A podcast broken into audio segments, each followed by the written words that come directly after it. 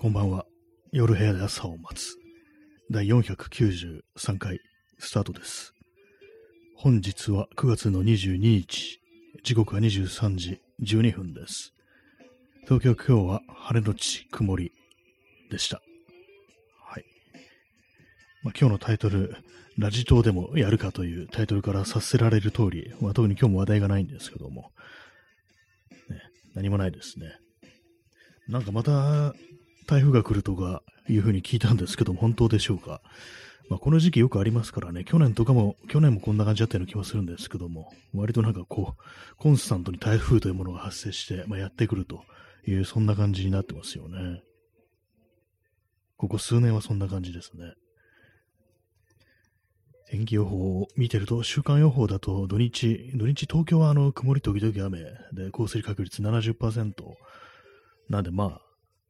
台風ってほどじゃないかもしれないですけども、まあでもね、あの、西日本の方とか、まあ沖縄だとか、九州だとか、まあ西日本全般ですよね。あちょ、また来んのかなと思うと、なかなかね、嫌な話ですよね、本当にね。アイスコーヒーを飲みます。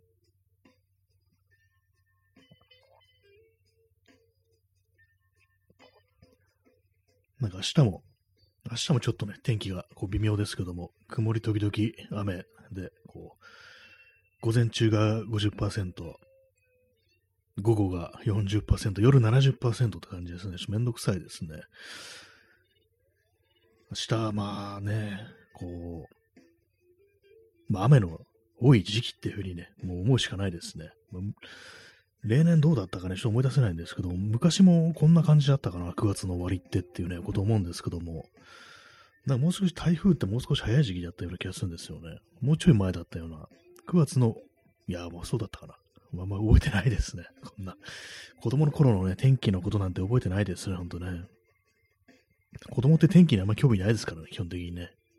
雨だろうが何だろうが構わずに外に出ていくっていうこともね、多いですしね。はい。ね、困ったら天気の話をしろというね、そんな感じの放送なんですけども。まそんなに、えー9月22日、ね、皆様いかがお過ごしでしょうか。9月の11日、911がね、もう、結構前のことに、前のね、ことのように思うんですけども、まだ10日ぐらいしか経ってないっていう感じで、なんかほんと時空の、時空っていうか、あの、なんか時間の感覚がほんとなんかおかしいなと。ここ数年来おかしいなっていう感じありますね。はい。ね、そんな感じ、ラジ島でもやるかと言ったはいいものの、喋ることがないですね。今日は何ももね、こう、起きてないんですけども、あの、コンビニに行きました。コンビニにね、ちょっと何軒か行ったんですけども、入ってみたんですけども、あれですね、スーパーと比べるとコンビニってなんかいろんなものが置いてあるっていうふうに思いました。っていうのも、あの、スーパーっていうのは、あの、結構ね、あの置いてあるね、扱ってる商品が割と固定されてるっていう、まあ、それはある意味安心感みたいなことあるんですけども、割にね、こう、それ感じましたね。なんかコンビニってなんか、割となんかそれぞれね、置いてあるものが、結構スーパーと違うなみたいなこと思ったりして、まあ、それはあの特にあの、カップラーメンとかね、なんかああいうやつ、あのね、インスタント系の食品とかね、そういうものがなんか割とこう、バラエティに飛んでるなんてこと思ったんですけども、結構ね、あの、スーパーとかだとね、割と固定、固定されてますよね。だいたいいつも行っても同じものが置いてあるって感じで、まあそういうのもまったりして当たり、私はなんかあの手のね、こうカップラーメン的なものとかね、あんまこう買ったりしないのかななんていうふうに思いましたね。今更ながら。レトルト系のものってのがあんま買わないんですよね。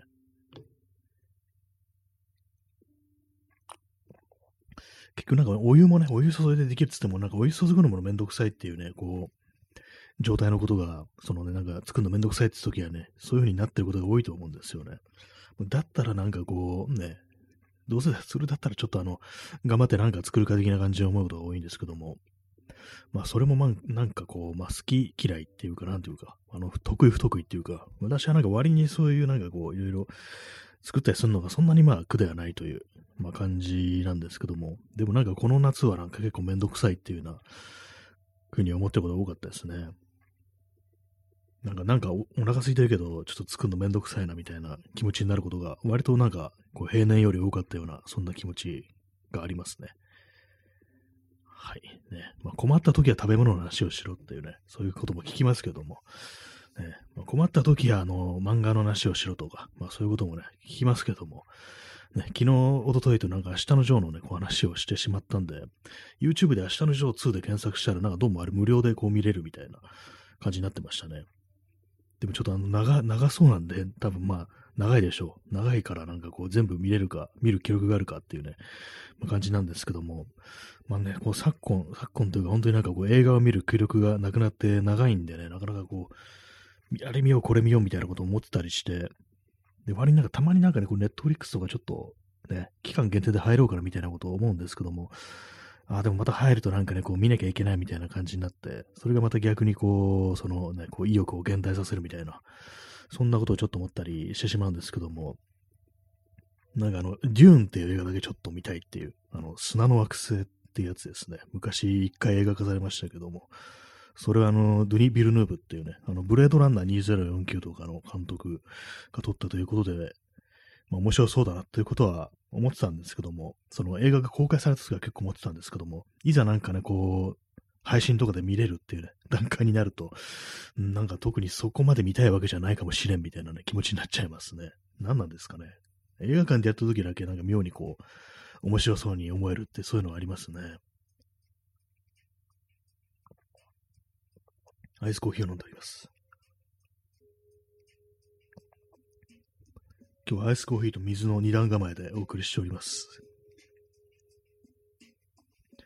まあでもなんかそういうね、あの配信サービスとか入らない、入らないで、それこそレンタルで借りるっていう手もあるんですけども、まあ減りましたからね、本当にね。店舗数ほんと減りましたね。ツタヤとゲオね、ありましたけれども、結構前はね、いろんなとこあったのが、今じゃもうね、こう見る影もないっていう感じで、結構ね、あの、撤退したなというところがね、多いですね。特にあの、23区だと多いのかな。割と郊外の方が、そうレンタルやってのは残ってるね、気がするんですけども、どうもね、なんかこう、まあ一応ね、あのー、足を伸ばせばね、こう、いけるんですけども、普通にあるんですけども、なんかどうもめんどくさいなっていう感じになっちゃいますね。探すのがめんどくさいみたいな気持ちってありますね。えー、XYZ さん、えー、ジル、ジルニービュー、かっこ当てずっぽうはいいですよね。ウルヴァリンが出てるやつも良かったです。見返す記録はないですか？あ、ね、あれ、私もなんかあの、名前思い出すとき、あれ、あったっけみたいな思うんですけども、多分ね、ドゥニ・ビルヌーブだったと思います。ね、ドゥニ・ビルヌーブだと思いますね。もうちょっと自信もないんですけども、結構なんかわかんなくなっちゃいますよね。えウルヴァリンが出てるやつも良かったです。見返す記録はないですが、ああれですかね、あの、ウルヴァリンっていうのはあの人ですよね。ヒュージャックマン、X メンに出てくるウルヴァリンの演じたヒュージャックマンが、プリズナーズって映画ですかね。私も見ました。これ面白かったですね。あの、ヒュージャックマンとジェイク・ギレンホール。なんか最近はなんかジェイク・ジレンホールっていう方が正しいみたいな、そういう言い方もね、そういう意見もありますけども、も彼が出てるね、こう映画ですけども、これは非常に面白かったですね。まあこれはあの、SF とかじゃなくて現代をね、舞台にしたサスペンスっていう体のね、こう映画なんですけども、これはなかなか結構ね、長かった気がするんですけども、2時間半ぐらいあったような気がするんですけども、周りに私は面白く見れて、最後まで一気にね、こう、見ましたね。まあ、そういうのもあって結構このドゥニ・ビルヌーブっていうね、割とこう、なんかこう、どの映画も面白いっていうようなね、感覚があるんで、結構そのなんかね、新しくね、やりますってなると、割と期待してるっていうね、そんな感じの監督ですね。えー、XYZ さん、えー、ですです。真顔の映画でしたね。ウルヴァインがさりげなくプレッパーなんですよね。あ、そうですね。確か真顔、真顔の映画って感じでしたね。終始ね。あの、ジェイク・ギレンホールがもうずっと真顔でなんかね、こう、いるっていう、ずっと深刻な顔してるなっていうね。まあ、ヒュージャックマンもそうなんですけども、登場人物ほぼなんか全員深刻な顔してるっていうね、真顔の映画っていう感じでしたけども、そうなんですよね。このヒュージャックマンが演じるね、こう、男が、ね、こう、プレッパーっていう、まああれ、ね、まあ要はなんかこう、備えてると。なんかこう、文明崩壊みたいなね、そういう事態に備えていろいろなんか備蓄したり、それこそあの、食料だとか、まあ燃料だとか、あとはまあこの銃弾とかね、こう、重機の類をね、こう、溜め込んでるっていうね、まあ、ちょっとややばい人ですよね、言ってみればね、こう、そういうね、こう、人物像なんですけども、まあ、それがなんかこうね、こういろいろあると、いろいろあるとっていうのは適当なあれ、ね、こう説明ですけども、これは結構ね、面白い映画なんで、こう、ちらっとなんか予告編とか見たりして気になった方いたらね、見てみるといいのではないかと思います。結構長いはずなんですけども、普通にね、こう、真剣に最後まで見れるというね、感じの英語でございました。はい。あと、メッセージっていう映画も、あれもドゥニビル・ブーンでしたっけ？あれも面白かったですね。間違ってたらあれなんですけども、なんかいろいろやってますけども、でもだなんか大体面白いっていうのはね、まあ、全部は見てないんですけども、この人の映画って大体面白いな、みたいなね、感覚ってのは結構ありますね。まあなんか結構いくつかね、こう、見たい映画っていうのは割とこう、まああるにはあるんですけども、まあ、そう配信サービスに入ってまで見たいか、と言われると、うん、っていう感じになっちゃいますね。ななんかこう、今本調子じゃないって映画を見る調子が、こうね、整ってないみたいなね、ことありますけども、えー、まあ最近あれですよね、あの、マトリックス・レザレクションズでしたっけ？あれがなんかもう配信スタートということで、なんかつい最近ね、映画館でやったなっていうイメージがあるんですけども、まあ、もうやるんだっていうね、もう配信するんだっていうね、ところなんですけども、なんかね、あの、マトリックスって映画も、あれもなんか最初2000年、1999年ぐらいかな。結構前の映画ですけども、なんかね、あの、私一応全部見てるんですけども、まあ、自分の意思じゃなくて、なんか友人にこう誘われて、て、まあ、映画館じゃなくて、普通にあの DVD とかで見たんですけども、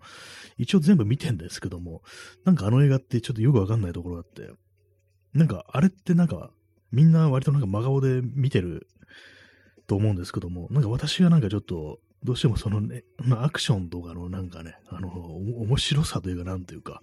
なんかすごい動きしてんな、みたいな、そういう感じのちょっと見方をしてしまってて、あんまこうストーリー的なものをそんなにこう、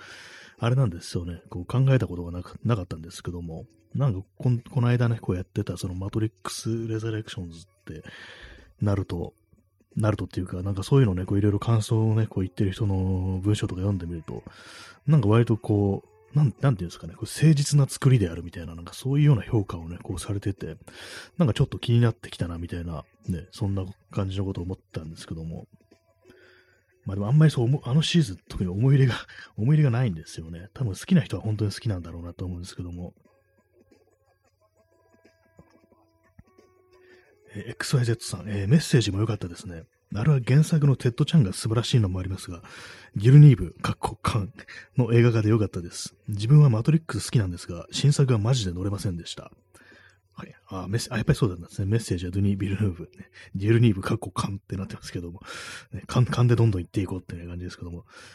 あ原作はテッド・チャンっていう人なんですね。結構あの、あれですよね、SF 作家としてはかなり有名な感じで、いろんなところに名前聞いたりするんですけども、確かあなたの人生の物語ってなんかそんなタイトルでしたよね。放題というか、その原作のタイトルが、ね。なかなかそのタイトルもなかなかいいですけども、ね、メッセージ、あれは良かったですね。今日もやっぱり原作がやっぱりいいって話もね、ちょっと聞いたりはするんですけども、結構これをね、うまい感じに映画化したみたいな、そういうところがね、こうあるのかもしれないですね。え自分はマトリックス好きなんですが、新作はマジで乗れませんでした。あ、そうなんですね。旧作のファンからするとちょっと乗れないみたいな感じなんですかね。ちゃんとね、あの、キアヌ・リーブスとか、年取った感じで、まあ、ちゃんとやってるみたいな、なんかそう そういう感じのね、こう、作品だということで、なんかこう、いろいろな、なんかね、あの、私の見たね、こう、映画表では、結構そのマトリックスっていう、こう、映画自体が、割にあの、トランプ支持者とか、あの手の陰謀論者みたいなのにちょっとあの、なんていうんですかね、散奪されるみたいな、ああいうなんか設定とかを、あの、それこそあの、この世界はこう、仮想現実で、実際人間はなんかこうカプセルみたいなのに入れられて、ね、培養液みたいなのに入って、で、そこからなんかあのエネルギーを生み出すためだけにね、こう眉の中にいて、まあ、機械にね、こう、利用されてるだけなんだみたいな、まあ、要はこの現実は嘘であるみたいな、そういうなんかこう世界観というものがこう、そういう陰謀論者たちによって何かこう利用されたみたいな、そういうことがなんかこうね、あって、で、それに対するね、こう、まあこう、アンチというか、まあ、自分自らの手に取り戻すみたいな感じで、あの、ウォシャウスキー姉妹が、こう、再びマトリックスを映画化したっていうね、なんかそういう感じのね、こう文章を読んで、なかなかそれは結構熱いな、みたいなことを割に思ってたんですけども、まあ、そういう感じの、なんていうんですかね、そのメッセージ的なところだとか、まあ、その辺のなんか映画本体よりも、なんかその背景みたいなところとかでは結構、なるほどって感じなんなんだけれども、内容ちょっとあれっていう感じなんですかね。映画としてなんか、もうちょっとなんかいろいろやってほしかった的な、なんかそういうところだったりとか、いう感じなんでしょうか。私の想像で、ね、今が語ってるんですけども。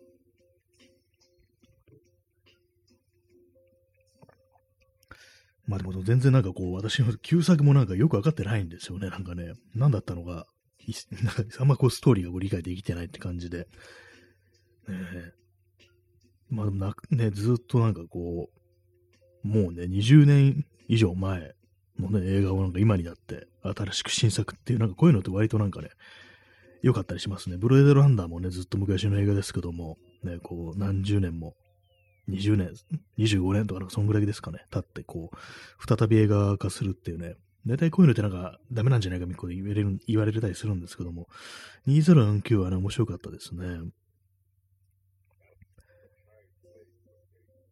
はい。ね、まあ、いろいろありますよね、なんかね。いろいろありますよねってなんかすごい適当なこと言っちゃいましたけども、えーえー、P さん、えー、人はフィクションから自分のイデオロギーにマッチした世界観を引き出して確証を高める。あまさしくね、そういう感じでこの、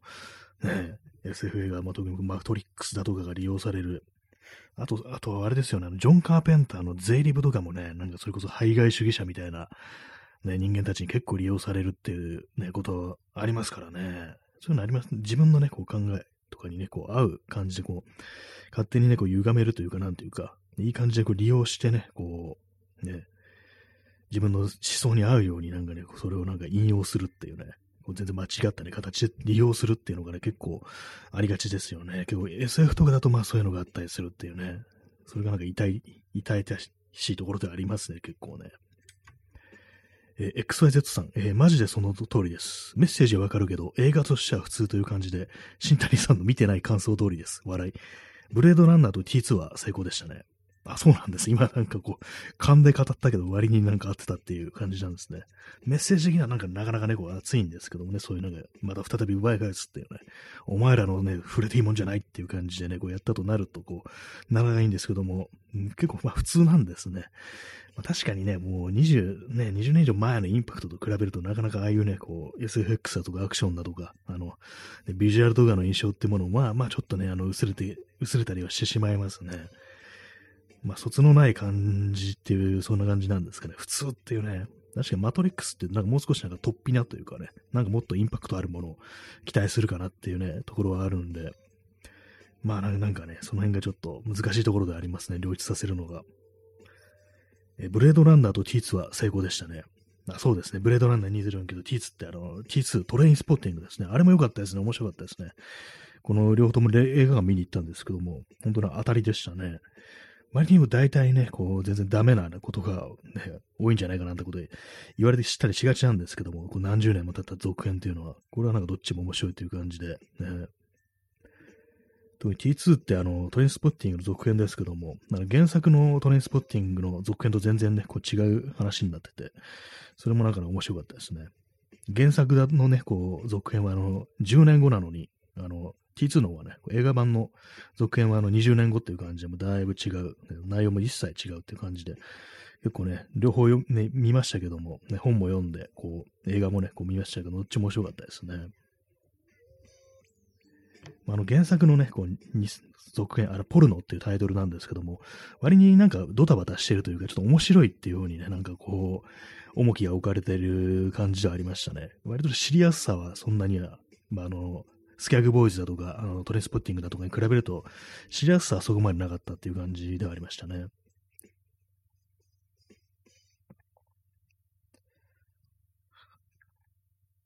はい。ね。まあ、外から、えー、サイレンの音が聞こえてきますけども、ね、今日もなんか多いですね。あのー、救急車ね。救急車となんかさ、あれも多かった気がします。消防車もなんか多かったような気がします。何なんですかね。この時期火事なんて起こりそうにもね、こないなって思うんですけども。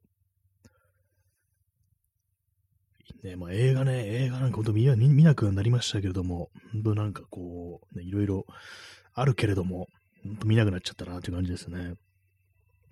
えー、XYZ さん、えー、T2 に関しては原作より映画が好きです。笑い。えー、原作はまだみんな赤いのと逆寄りでしたね。映画はちゃんと中年ですし。あ、そうですね。確かに。そうなんですよね。原作まだちょっとまだ赤いっていう、あの30半ばだからまだね、こう若手なんですよ。で、そうなんですよ。ギャグ寄りなんですよね。割となんか笑えるシーンとかも結構あったりして面白いっていうのがあるんですけども、ね、映画だともうみんな40代半ばっていう感じで、結構まあ、シリアス味が強いというね、感じで、若いね、登場人物とね、なんかもうぐっとまあ、年が開いてる感じで、こう、なんていうんですかね、まあ、おじさんがなんかね、こう、熱くなって語っちゃってるみたいな、なんかそういうシーンがあったりしてね、それちょっとそれをなんかちょっと面白おかしく描いてるようなシーンもありましたけども、まあね、さすがに10年ね、10年と20年ではね、だいぶね、こう違いますからね。ま、映画もね、映画も面白かったですね。映画もっていうかね。はい、アイスコーヒーを飲んでおります。まあ、基本的にトレインスポッティングシーズンはなんかなんだかんだ全部面白いですね、基本的にはね。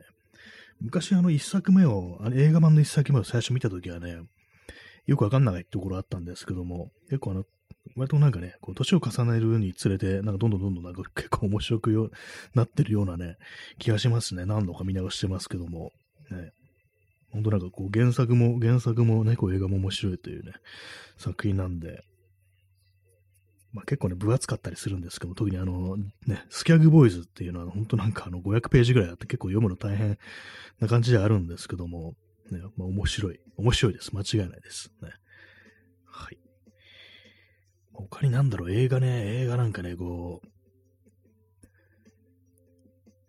う、なんか昔なんか結構ね、あのー、割と、なんかね、気がなんかね、ちょっとね、割と気分がね、落ちてる時とか割と映画を見てね、なんか少しスッキリするみたいなところだったんですけども、なんかどうもね、この数年でそういうところがなくなっちゃいましたね。なんかこう、何か救いを求めて映画を見るみたいな、そういうことがなんか昔と比べたらほとんどなくなっちゃったりして、まあ、なぜかわからないんですけども、ね、今ではなんかちょっと本の方がね、書籍の方がなんかこうそっちのそういう需要に合ってる感じがして、まあ結構あれなんですよね、あの映画とかって、まあ、昨今特になんか、あのー、いろいろね、こう人間の価値観だとか社会だとか、まあ、ポリティカルな内容だとか、なんかそういうことをね、なんかね、こう、いろいろ念頭に置いてね、こう、いろいろ見てると、まあちょっとね、なんかつっつかれてくるなみたいなのがあったりするんで、なんか何か肩の凝らない感じっていうのもね、ちょっと必要なのかなと思うんですけども、なんかどうもその、インターネットとかでね、こういろんなこう情報とかをね、こう、事前に仕入れることによって、結構その、なんていうかね、こう、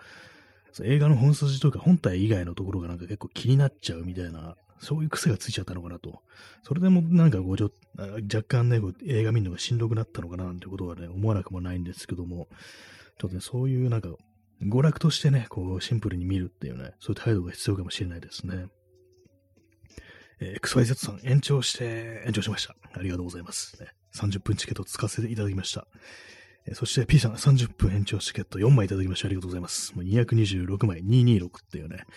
226事件だっていうね感じですけども、ね、早速使わせていただきました。ありがとうございます。ね、そんなわけで本日もね、1時間ね、こう皆様にお付き合いいただきたいなというふうにこう思うんですけども、えー、映画ね、映画なんだろう。他にね、えー、チャンツさん、えー、ハニトーみたいですね、ラジトー。あ、そうですね、今日のタイトルのラジトー。ラジオトーク略してラジトーっていうね。ハニトーストですよね、ハニトーっていうのはね。なんか、面白いですよね。ハニトーってなんだって感じですけども。えあ、チャンツさん、今来ました。ありがとうございます。ちょっとさっきまであの映画のね、映画の話をしておりました。割と珍しいですね。ラジトーとハニトーで踏めるっていう感じですけども。ね。ハニトー、ハニトーストっていうね、あの、ネイティブアメリカンの伝説でマニトーっていうね、そういう伝説があって、これはあの、精霊なんですけども、まあ、要は人間にこう害をなすね、悪霊と戦う精霊みたいなね、そういうまあ昔話がこうあったりして、まあ精霊ですからいろいろ姿を変えるんですね。ある時はハリネズミになったり、ある時はなんかこう、風みたいななんかね、そういう存在になったりするっていうね、そんななんか昔話を私、あの、水木しげるのね、あの、妖怪大百科みたいな本で読んだ記憶があるんですけども、マニトっていうなんかね、映画がありましたね。昔のホラー映画、70年代のホラー映画で、これは私は見たことはないんですけども、結構なんか有名な作品みたいですね。まあ、ネイティブアメリカンの伝説に出てくる名前で、まあ、善なる精霊が確かマニトだったような気がします。その反対のね、悪のね、こう、悪をなすね、こう、霊もいるっていうね、ことで、まあ、対をなすっていう、そういうなんか物語だっていうような気がするんですけども、結構なんかね、怖いらしいですよ。まあ、見たことないんですけどもね、私はね、マニトってね、なんかちょっと口に出して言いたくなりますね、マニトってね。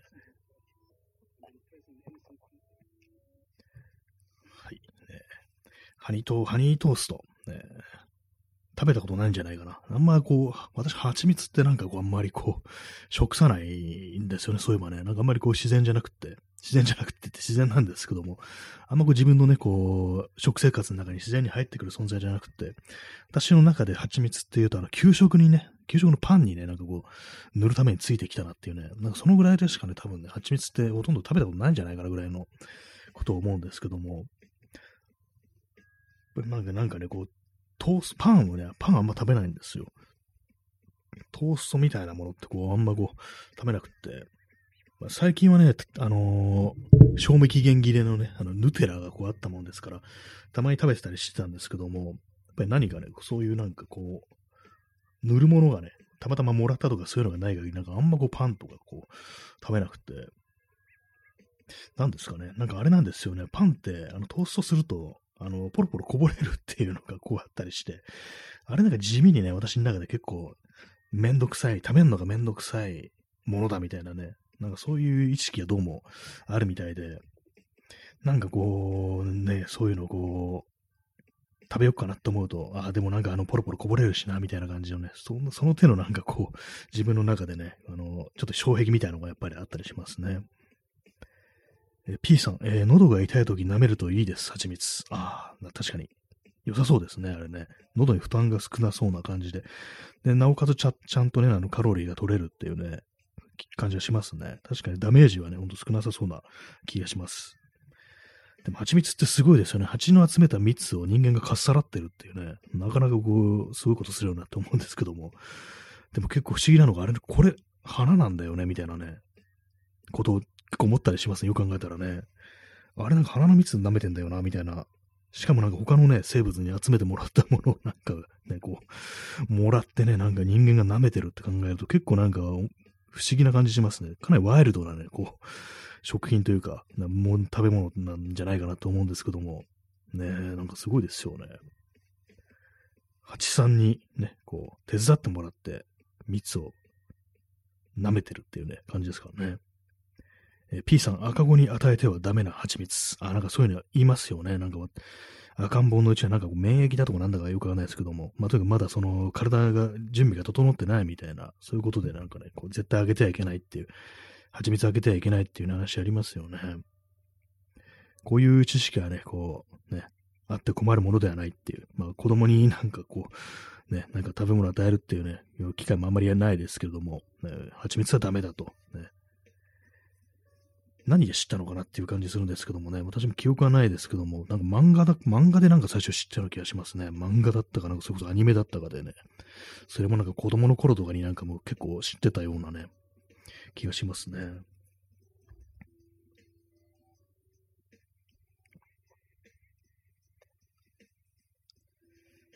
はいね、まあ、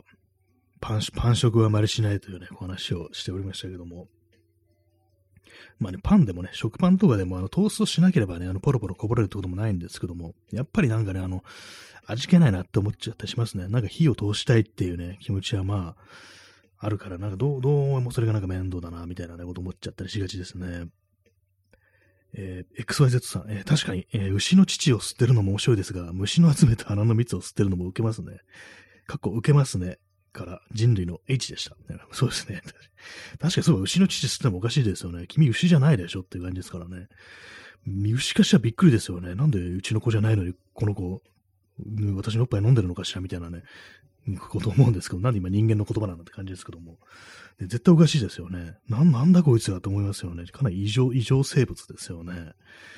異常に素行生物がなんかね、自分たちのね、子供にあげる分のね、こう、父をかっさらって飲んでるというね、こう、万死に値するっていうね、気がしますけども、ね、まあ、それに対しても、虫の集めた花の蜜を吸ってるっていうね、虫からも搾取するし、花からも搾取するっていうね、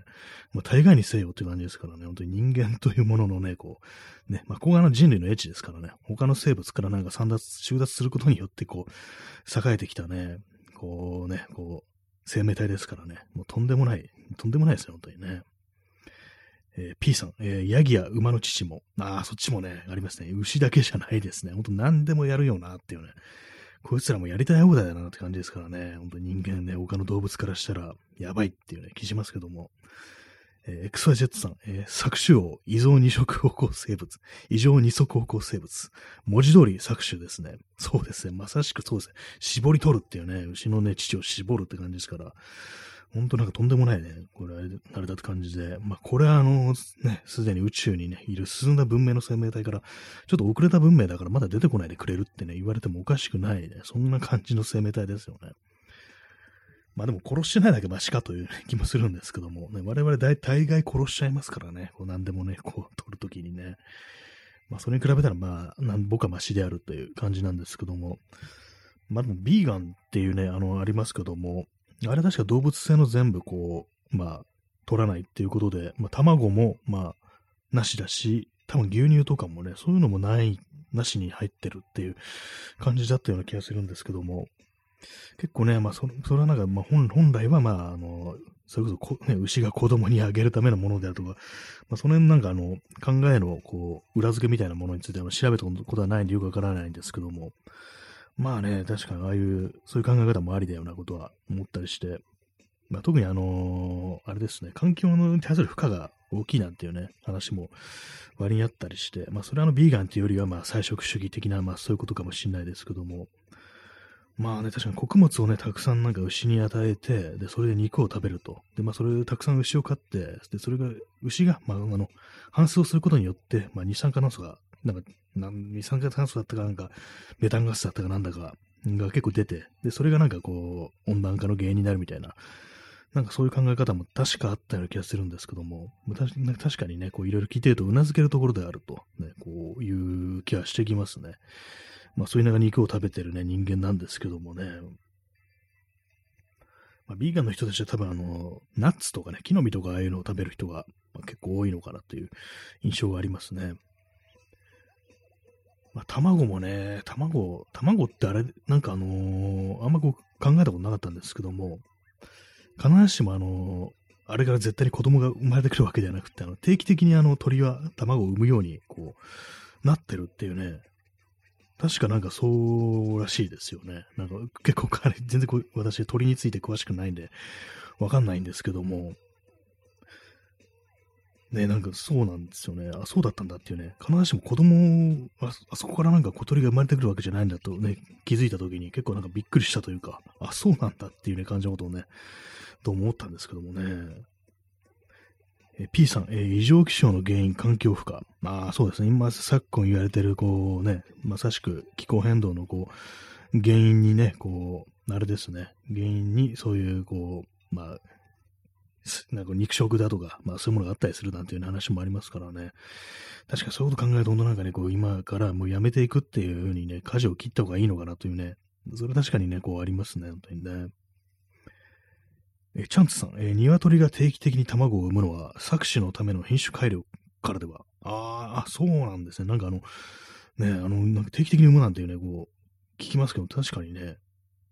野生の状態では、ね、そういう風になってるんですね。作者、もその、自動的に産むようにしてるって、ままさに産む機会にしちゃったっていうね、人間がいろいろこう、ね、品種改良によって、まあ、えげつないですね。えチャンツさん、え鳥はヒナを育てられる条件が揃わないとなかなか発情しないはずです。ああ、そうなんですね。まあでも、そうですね。確かにまあ、それは、ね、自然のね、ものであると考えると、なんでね、こう、子供をね、育てる気がないのに、卵だけ生まれてくるんだって感じありますからね、母体にも負担がかかるだろうしっていうね、ところでね、確かにその通りだと。ね、鳥は機械じゃないっていうね、なんか、そういうなんかことにね、今更気づくというところですけども、なんか罪深いですね、そのぐらいとね。鶏ひたすらこう、ね、こう、卵を産むだけの存在に、こう、されてしまっているということでね。まあ、愛玩動物としてあれを飼ってるというね、あんまり話もこう聞かないですけども、まあね、それに加えて、ね、肉も食われてしまうという感じもう、完全にまあ、その、ね、あれですよね、搾取というか、なんていうか、これはなんかいかなる生命体なのかみたいなね、ことをちょっと思っちゃったりしますね。命とは何なのかみたいなね、感じがね、してきますね。なんか有精卵、無精卵とかいう言葉もありますけど、有精卵がまあちゃんとその発情してる時期に、こう、ね、っていう時の卵なんですかね。まあ、優勢ということには、まあ、オスの存在があるという、ね、ことだと思うんですけども、まあ、一般的に食べられるのは、大体まあ無精卵っていうね、ことかもしれないですね。えー、XYZ さん、えー、エイリアン、ブレデター、ブレデター、人類。あ、もうこれはね、あの、三すくみになってますよね。あの、ね、映画界とかね、こうビデオゲーム界においては、こう、このね、あの、種族ですよ。あの、エイリアン、エイリアンはあれですからね、まあ、生物兵器的なね、側面も、こう、ありますけども、ね、プレデターはね、あの、自分たちのプライドだとか、プライドだとか、あの、儀式のために、まあ、狩りをするということでね、いろいろやってますけども、人類はなんか結構あの、快楽のために殺すみたいなね、側面ありますからね。結構異様な感じですよね。人類ね。三すくみって感じですけども、三すくみっていうか、まあね、よくで、ね、ありますけども、映画の中でもね、このね、三つどもえで、割と人類傍観者的な感じになってますけども、いやいや、人間かなり殺してるぞ的なね、ことは思うんですけども、まあなんかね、まあでも、このエイリアンプレデターのね、エイリアンとかプレデターのね、こう世界観で、まあ、いろんなところにあれですからね、いろんな作品があったりして、もうなんか結構集中つかない感じになってますよね。あのね、オリジナルのなんかエイリアン撮ったあの、リドリー・スコットが、あの、エイリアン・コベナントつってなんか結構なんかあの、んーって感じのなんかね、こう映画を撮ってしまったみたいなね、こう印象が私にはあるんですけども、なんかね、こう、あれ、あれですよね。あれになりましたね、このシーズンね。プレデターもなんかこの間、あの、ディズニー何度かでね、やってましたよね、新作が、映画。あれもなんか割と好評でしたけれども、ね、まあ、結構息が長いですね。めちゃくちゃなんかね、あの、プレデター、ね、一作目、二作目とか結構なんかあの、なんか結構割と B 級な感じがするというか、なんかあんま真顔で見るような映画ではないみたいなね、そんな感覚があったんですけども、でもなんか結構ずっとなんかね、長く続いてるなっていうね、こと思いますね。えー、チャンツさん、えー、オスも種オスとして改良されている可能性が人類すごい異常動物です。ああ、もしかしたらそうかもしれないですね。種オス確かに年中ね、発情してるし、ね、こうね、種付けのためにはなんか手段を選ばないとみたいなね、ことありますからね。確かにそれは言えてるかもしれないです。何者かに改良されている可能性ってのはね、我々より上位の存在によって改良された結果でありね、こう、進んだなんか文明がある、あったのかもしれないっていうね、その可能性ありますね。我々より進んだ、我々の創造主がいてね、今ではこう、そういうね、こう文明の形がないですけども、実はみたいなね、そんなの、まあそういうなんかありますよね。そういう設定のフィクションとかね。よくありますけどもね。えー、P さん、えー、サイエントロジー的世界観。ああ、あれも、あれもなんか結構 SF 的な世界観を持った新興宗教ですよね。割になんかヤバめのね、あれですけども。でこうまあ、この手の世界観、やっぱりいろんなところでね、こう、陰謀論的なものに結構ね、こういう、使われてしまうっていうのがあったりするんで、まあ、こうネタにしてるのもあれなんですけども、まあでもちょっとね、こう、想像としてはね、面白いっていうか、何かこう、フィクションのね、こう、設定とかではなかなか面白いっていうね、感じはしてくるんですけども、これなんか古代文明ものとかね、なんかそういう、我々よりも優れた文明がかつてあったんだみたいな、そういうことって、結構ね、考えるのはもしか面白かったりね、そういうフィクションとか、まあ読んだりするのって結構面白かったりするんですけども、まあちょっとあの、間違ったね、感じのね、こう、使われ方をする、利用のされ方をすると、まあ、実害みたいなのが出てくるっていうね、そういうのありますね。サイエントロジーね。サイエントロジーあれがありますからね、あの、新大久保に、あの、結構でかいビルにね、あの、サイエントロジーが入ってるっていうね、ビル一棟丸ごとサイエントロジーっていうのがあったりして、ちょっとびっくりしますね、あれね。かつてフランスベッドが入っていた建物に今、サイエントロジーが入ってるっていうね、感じなんですよね。え P さん、え、クリスタルスカル。ああ、なんか大パーツとして有名なあれですね。水晶のドクロってね、ありましたけども、あんなものを作れたね、作れるテクノロジーはね、その時はなかったはずだっていうね、感じでこういろいろね、いろんな説ありましたけども、あれはなんか普通に今なんか、すごい時間をかけて磨いたっていうね、どうもそういうことらしいですね。まあ確かに、時間さえかければね、どんどんどんどん削れていくっていうことは間違いないですからね。何でも最終的にはね、こう削れるんだという感じでね、そんな、そんなことだったらしいんですけども、ね、大パーツっていうね、こう、えー、チャンツさん、SF の定番ですよね。古代の人間ではない者たちの文明。古代の人間ではない者たちの文明。そうですよ。ほんとよーく出てきますよね、本当にね。SF ね。まあね、実際なんか誰が我々を作ったのかみたいな、まあこういうのって結構宗教的なものが割と関係してくるんでね、なんかいろいろあると思うんですけども、なんかキリスト教でもなんかね、こう、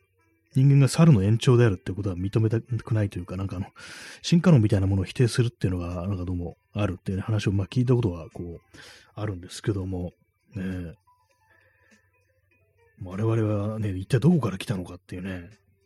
結構なんかね、その手のね、こうワードで YouTube とかを検索してると、まあ結構あの電波っぽいって言ったらあれですけども、ちょっとやべ、やばいな、この人、みたいなね、感じのなんかチャンネルとか割となんかこう、ね、見かけることがあったりして、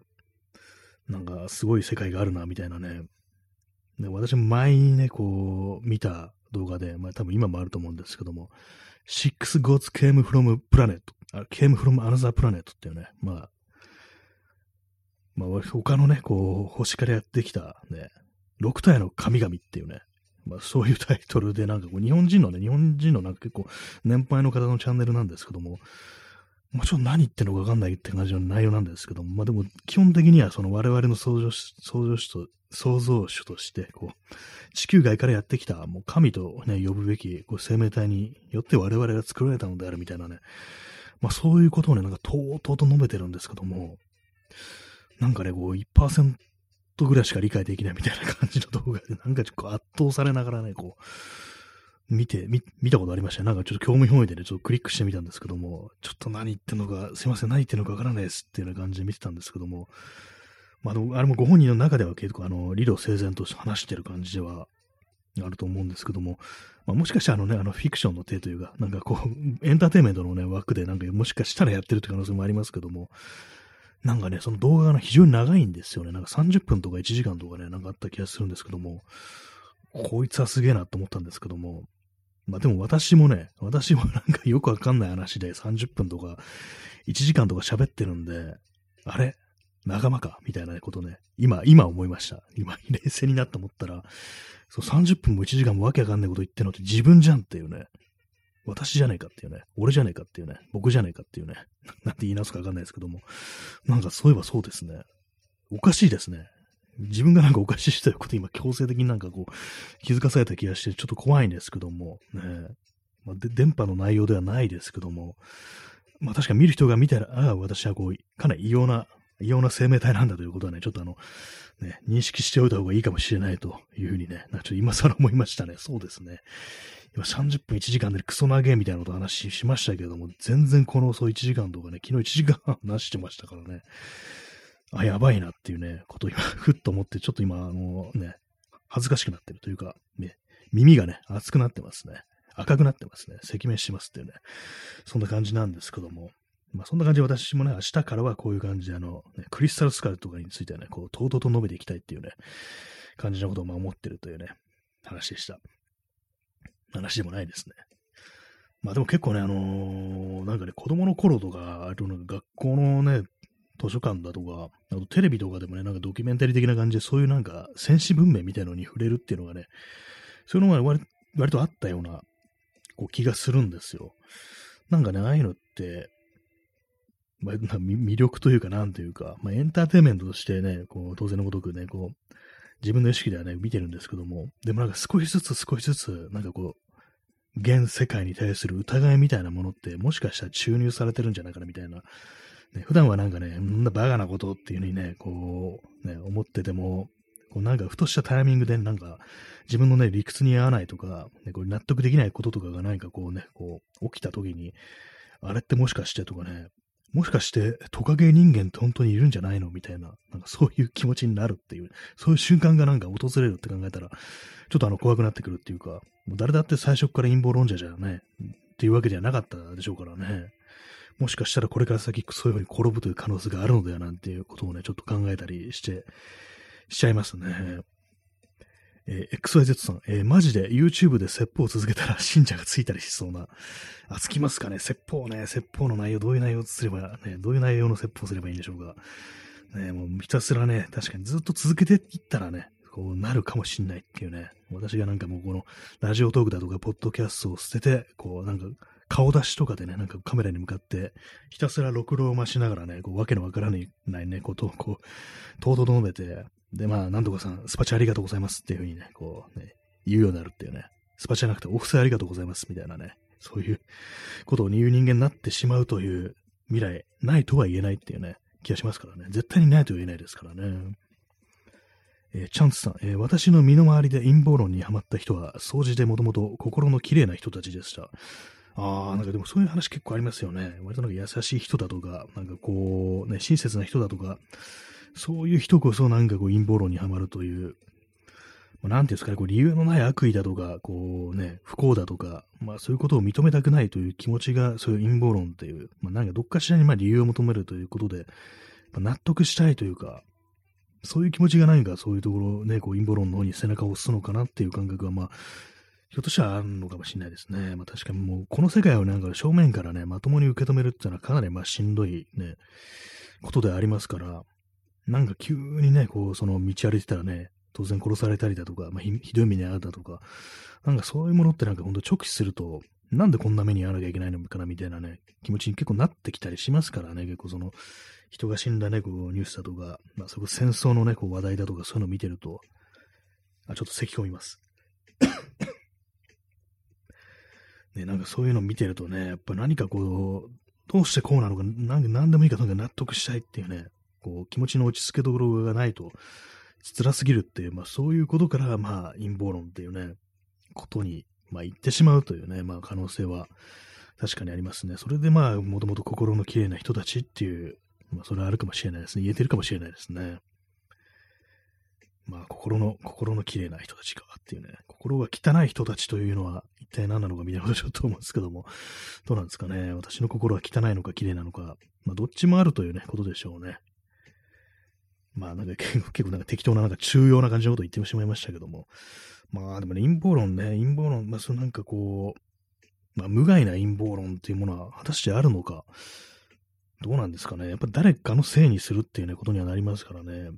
そういうのが本当なんかこう、ま、まかり間違うと、ま外国人だとかね、まあ、なんか何らかの属性を持ってる人たち、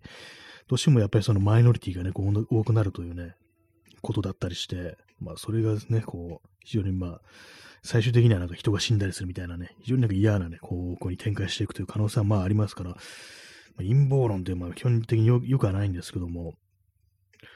まああれですね、陰謀、陰謀論ね、陰謀、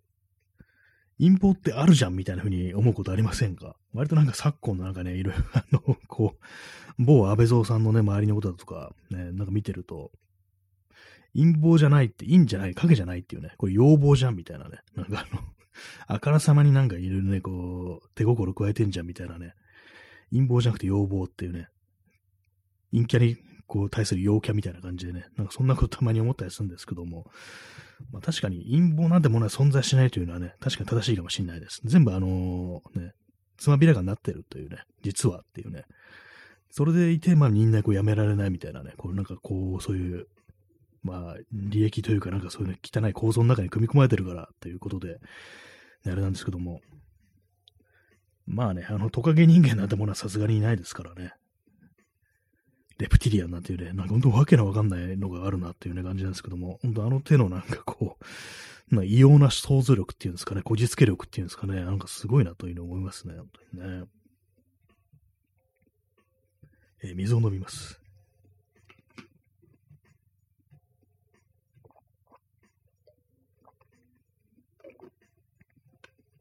えー、P さん、えー、ムーの、ムーの編集部員、アメリカの議事堂に突入したの、アンティファ側というトランプ政権の言い分を信じてしまっていましたね。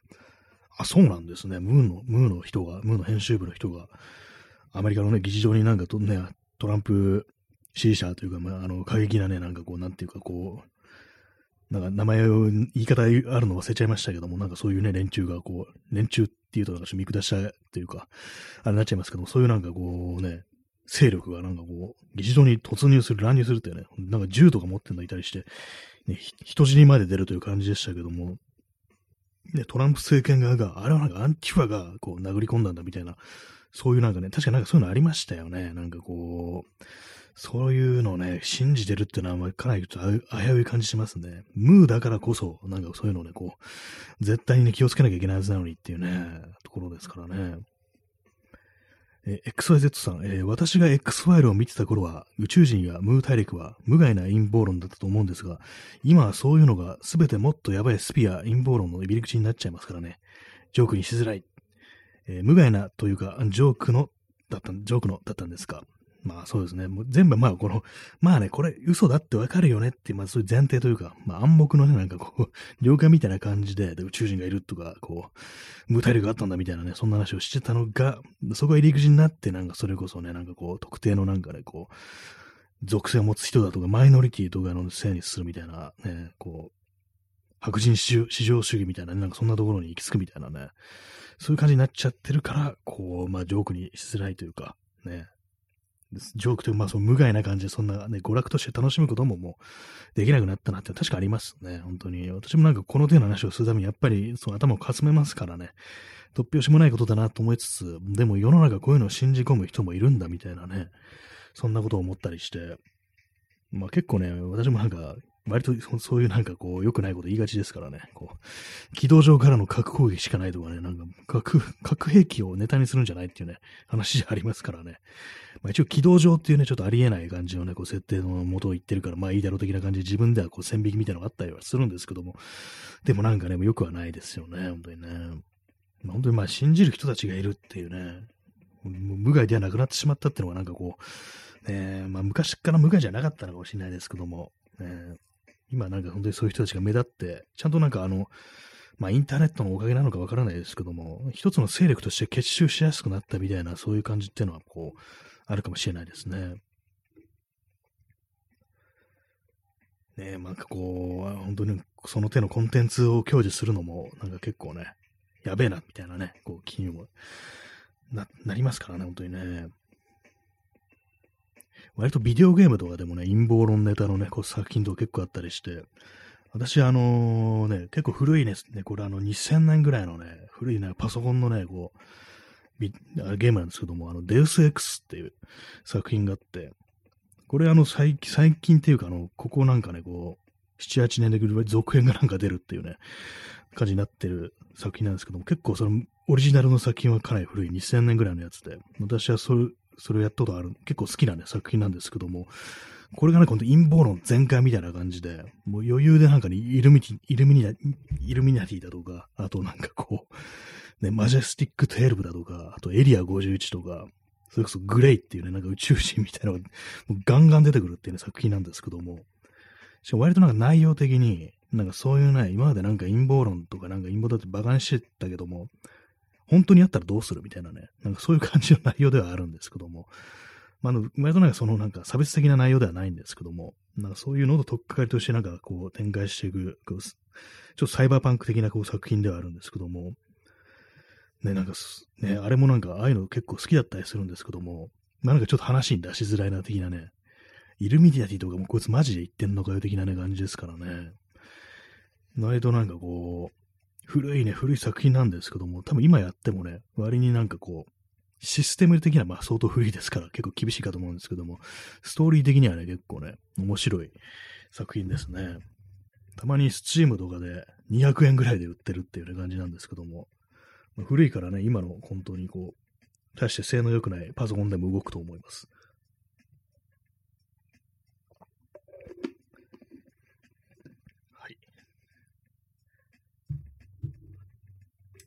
あれなんですよ、そう。英語、英語なんですよね。元が英語なんですけども、日本語化する方法がこうあるので、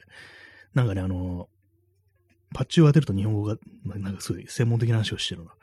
なんかあの、詳しい、気になるという方いたら私に DM ください。あの、ファイルをあげるので、その、今の配布してないファイルなんでね、あの保存してあるんですよ。で、まあ、こう、陰謀論のね、こう話をしてますけども、結構陰謀ネタのね、こう、映画、まあ、前も話したような気がするんですけども、ちょっと前にね、あの、メル・ギブソンのなんか陰謀のセオリーって映画ありましたよね。そういえばあれも結構古い映画ですですけども、1999年とかね、なそんな感じのね、あれですけども、あれもなんかね、ずっと気になるなと思いつつ見てないですね。結構あの陰謀論ね、こう全開でね、バリバリでなんか信じてるやばいなんかね、こう、タクシードライバーがなんかこう、主人公、それがあのメル・ギブソンっていう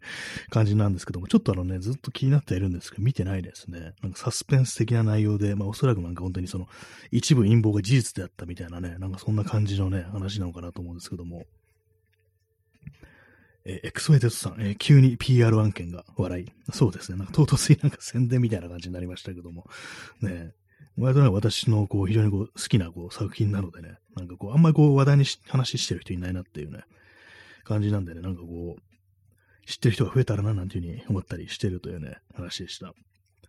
もう結構ね、あの、陰謀論っていうね、くくりで出てくるものが全部 なんかもうセットになってるみたいな感じで、結構ね、受けるんですよね、なんかね。えー、チャンツさん、えー、この前の台風は安倍の国葬の日に起こる首都圏、首都直下型地震、かっこ人口の予行演習だというツイートを見ました。9月27日に注目です。あ、もう出てるんですね。台風がね、人口大風、定期的にいますよね。人口地震とか人口大風とかね。なんか、某なんかミュージシャンだったかラッパーだからね、なんかあの、俺は人口台風だと思ってるけどね、なんていうの、なんか、だいぶ前のね、なんかあの、ね、台風のね、時になんか言ってたような記憶があるんですけどもね、この人やべえみたいなこと言われてた記憶があるんですけども、何なんですかね、このね、人工地震、人工台風っていうね、このクラスありますよね、なんかね。台風がね、あの人工地震の予行演習っていう、ちょっとよくわからないんですけどもね、その二つが繋がるっていうのがね、まあ、国葬の日、本当に起こっちゃったりしたらなんか怖いですよね、なんかね。そういうなんか陰謀論者とをね、こうバックにね、こう何かこう、本当になんかこうやらかすっていうね、なんかそういう展開ってなんかちょっとあの広角機動隊とかでなんかありそうな、なんかそういうね、こう、気がしますね。広角機動隊もなんか割となんか陰謀論的なね、なんかそういうのにこう、親和性がちょっとありそうですけども、そういうネタとか結構作りやすそうな感じしますね。ちょっと9月27日注目ですね。もうすぐですけどもね。一体どうなるんでしょうか。ね。今ちょっと楽しみですって言いそうになっちゃいましたけど、楽しみにしちゃいけないですね。なんかね、まあ、本当なんかもう、まあ、国葬はちょっと邪魔したいですけどもね、邪魔してほしいですけどもね、自然現象とかでも何でもね、まあ、人死にが出なければいいんですけどもね。えー、XYZ さん、えー、タクシードライバーでメル・ギブソン、完璧です。確かになんか私前言ってて、なんか完璧だなって気しましたね。メル・ギブソンらしいや、みたいな感じでね、面白かったんですけども、ね、ちょっと見てみようかなって気してきましたね。どんな映画なんですかね。ね、チャンスさん延長して、ありがとうございます。延長させていただきます。陰謀論でね、盛り上がるって感じですけども、やっぱりこういう感じでちょっとね、楽しいっていうのがね、なんか割にあるところありますからね、陰謀論って。まあ、そう、子供の頃とかなんか読んでた、そうなんか古代遺跡どうのこうのとかもう、基本的にはあれですからね、陰謀論というか、なんというか、まあ、あの、ありえないね、こう想像だとか、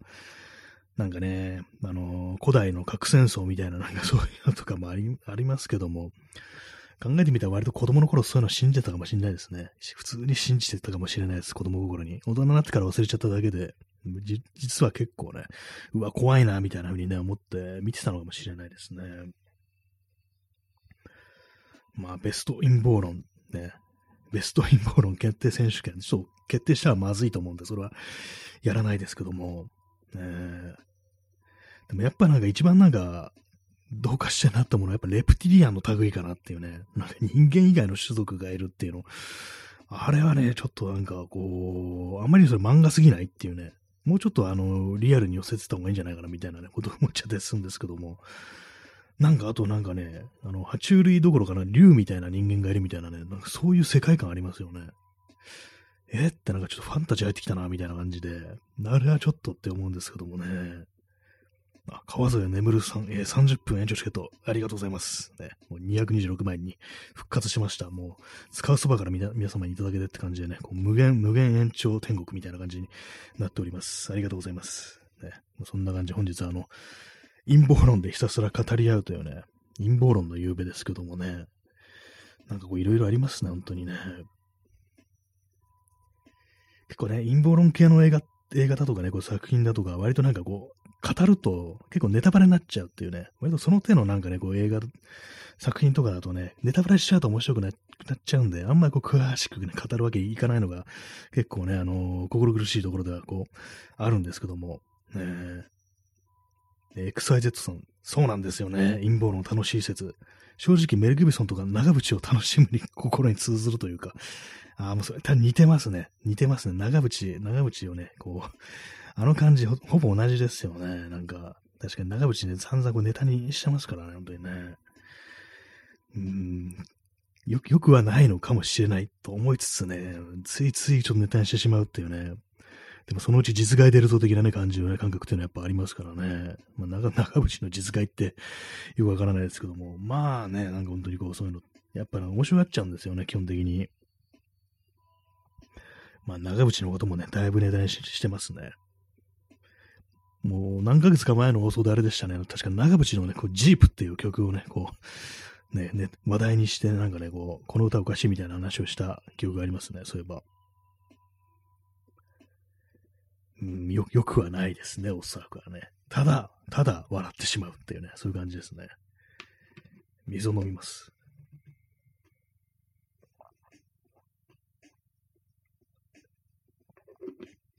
まあ、本当陰謀論とか、まあそういうものと、ね、こう、楽しむとか、ね、ネタにするっていうのは、やっぱ、ね、こう、強い心が必要というか、強いというか、なんかこう、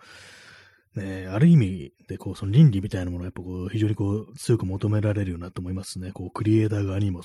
そうですけどもね。えー、XYZ さん、西から上がる紐陰謀論。あ、陰謀論感。あ、そういうのもあるんですね。西から登った。あ、あ、思い出しました。あの、すいません、ね。長渕のジープっていう曲ですね。あの曲のね、あの、そうですね、今、ありましたね。あの、あれ確かにそのジープっていう曲なんですけども、どういう歌詞かっていうと、えー、ワークブーツに履き替え、赤いジャンパー引っ掛け、俺は夜明け前の湾岸道路、あ、夜明け前の湾岸道路、俺は西へと走らせっていうね、そういう歌詞ですけども、ね、湾岸道路、まあこれのね、湾岸道路が東京の湾岸道路だとするなら、湾岸道路、東京の湾岸道路はね、あの西に向かってるんですよ。で、西、ね、西に向かって走ってる。まあ、そうですね、あの、西、俺は西へと走らせですから、まあ、そうですね、合ってますね。俺は西へと走らせ。で、背中に街が遠ざかり、背中にね、こう、人が遠ざかり、俺の前にはただ風が吹いている。で、その次がね、確かちょっと今思い出しながら話してるんであれなんですけども、フランフロントガラスの向こうからやっと太陽が昇った。あ、そうですね。西に向かって走ってんのに、あの、フロントガラスの向こうから太陽が上がるんですよ。それすなわち西から上がるね、日なんですよね。これがまあ確かに陰謀論感ですね。こう、方角おかしくなってるってね、こう長渕ユニバースでは、あの、西から太陽が上がるというね、ともそういう世界らしいんで、ねえ、XYZ さん、すみません、長渕好きすぎて、ね、もう、なんかね、まあそういうね、そういうなんか魅力はちょっとありますよね。なんか私もたまに聞いたりしますからね、長渕とかね。あの、まあ、真顔でいい曲だなっていう感じよりは、何かこう、ちょ長渕っていう成分を求めてるみたいなね、そんな感じで再生することがちょっとありますね。そうなんですね。フロントガラスの向こうからやっと太陽が昇ったっていうね。夜明けの前の満願泥でしょっていうね。西へと走らせ、ね。そっから太陽が昇るっていうね。なんだっていうね。で、最終的になんかもう一度なんかね、こう、なんか人を信じてみようと思ったみたいな、なんかそんな 歌詞なんですけども、なんか信じるものがなんか違うんじゃないかな的なね、ことは若干思っちゃったりするんですけども、でもなんか最近なんか長渕本体も、本体ってなんだって感じですけども、なんかちょっと変みたいですね、なんかね。あの、コロナ関連でちょっと、なんか変なこと言ってるみたいな、そういうなんかね、こう知らせがありました。知らせってなんだって感じですけども。ちょっと歌詞検索します。ジープの。はいねまあ、空、空で思い出せんのがいいっていうね、感じですけども。ね、そうですね。えー、ワークブーツに履き替え、赤いジャンパー引っ掛け、夜明け前の湾岸道路俺は西へと走らせ、背中に街が遠ざかりっていうね、これ背中に東京、東京って書いて街ってルビを振るんですよ。背中に街が遠ざかり、背中に人が遠ざかり、俺の前にはただ風が吹いているっていう。うん、やっぱり西に向かってて、フロントガラスの向こうから太陽が昇った。この人は一体どこ走ってるんだっていうね。なんか平行世界なのかなみたいなこと思いますけども。ね。俺はできたばかりの歌をカーステレオから流した。深く息を吸い込み、そいつを吐き出したら、昨日までのざわめきが笑い始めた。笑い始めたっていうね、なんかそういう感じで。えー、チャンツさん、うん、ミステリー。ほんとそうですよね。ミステリーですよね。これはさすがにあのミステリーハンターもびっくりって感じでね。世界不思議発見でなんか丸々一回使って長渕のジープの特集をしてほしいんですけども、それぐらいのミステリーですよね。もうなんでっていう感じですからね。 Oh my jeep、悲しくてやりきれなかった。 Oh my jeep、愛されていなかったのかも。オーマイジープ、不安ばかりの夜だった。オーマイジープ、俺は今海を見に行くところだっていうね、まあ、神奈川の方に行ってるのかなっていうね、気はするんですけども、ね、湾岸道路、ね、これは首都高の湾岸線のことを言ってるのか、で、湾岸道路っていうね、表現ですから、多分下道なんですよ、これ。あの、下のね、道ですから。で湾岸道路ずっと行って、で、あの、あれですよ、あの、多摩川を渡る手前で、あの、多摩川のね、大師橋ってあったかな、そういう話、橋を渡って廊下の話してますけども、そこから先産業道路っていうね、なんかこう、あれなんですよ、ところがあるんですけども、そこがあの、高架下でね、上をなんかずっとあの高速道路ずっと走るんですけども、そこを通っておそらく長渕はね、こう、横浜の方、あるいはそこを通過して三浦半島に行こうとしてるんじゃないかってことを私は推測してるんですけども、ねえ、そうなんですよ。これはね、最終的にあのね、砂浜のあるところまでこう、行ってますから、だおそらくこれ三浦海岸ぐらいまで行ってるんですよね。海はやっぱり光ってた。砂浜を野良犬が走ってた。ずっと遠くで船がゆっくりと動いてたっていうね。で、ウェットスーツの若者が朽ち果てた流木と戯れですからね。これあの、サーフィンやってる人いるってことですから。あっちの海はね、やっぱサーフィンやりに行く人多いですからね。サーファーあっちの海行く人いるんで、おそらくはね、こうやってるぞっていうね。やってるぞってか言ってるぞって気がしますね。えー、XYZ さん、えー、長渕、ジープ、太陽で検索すると、ヤフーチチブログが出てきて、ベストアンサーでかなり頑張った仮説が出てきます。えー、東海ジャンクションの先、え、空港中央ランプの手前のカーブで日の出を迎えた説。あ、そう、あ、もう結構かん、あれですね。やってますね。それね、確かにあの、ジャンクションならあの、ぐるっと回ってたりしますからね。カーブなら、ちょうどその、ね、東の方に向かう時もあるっていう。かなりピンポイントですね、それね。あ、いるんですね、そういう考察してる人ね。そこをなんか歌にするって長渕あんたって感じしますけども、本当なんかあのー、ある意味完璧な一瞬っていうね、感じしますけども、そんなジャストでなんかちょうどそのとこから太陽、ね、登ってくるっていうね、東、たまたま東を向くっていうね、そういうことですからね。まさかそんなこと聞いてる人いるとも思いませんでしたけども、なるほどって感じでね。まあ、これはあれですかね、まあ、長渕的にはなんかこう、ね、まあ、理にかなってるって感じなんですかね。ね、XYZ さん、お、新たな仮説。そうなんですよね。こう湾岸道路っていうからには、あの、下道通ってるんじゃないかなっていうね、思うんですよ。湾岸道路をね、普通にずっと行くと、そういうのはジャンクションを通る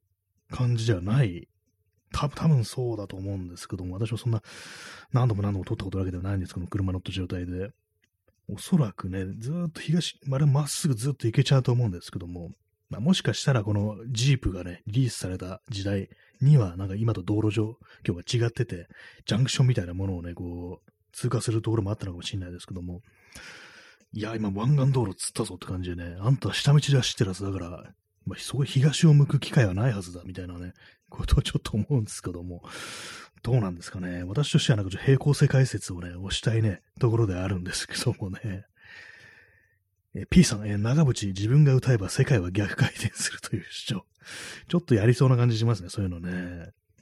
歌によってね、逆回転させるっていうね。あの、映画版のね、あの、スーパーマンで、あの、スーパーマンがあの、地球の周りを高速でもうガーって回って、地球を逆回転させて、あの、時間を戻すって、なんかむちゃくちゃなんかシーンが、シーンがありましたけども、長渕はそれを歌でやってのけるって感じなんですかね。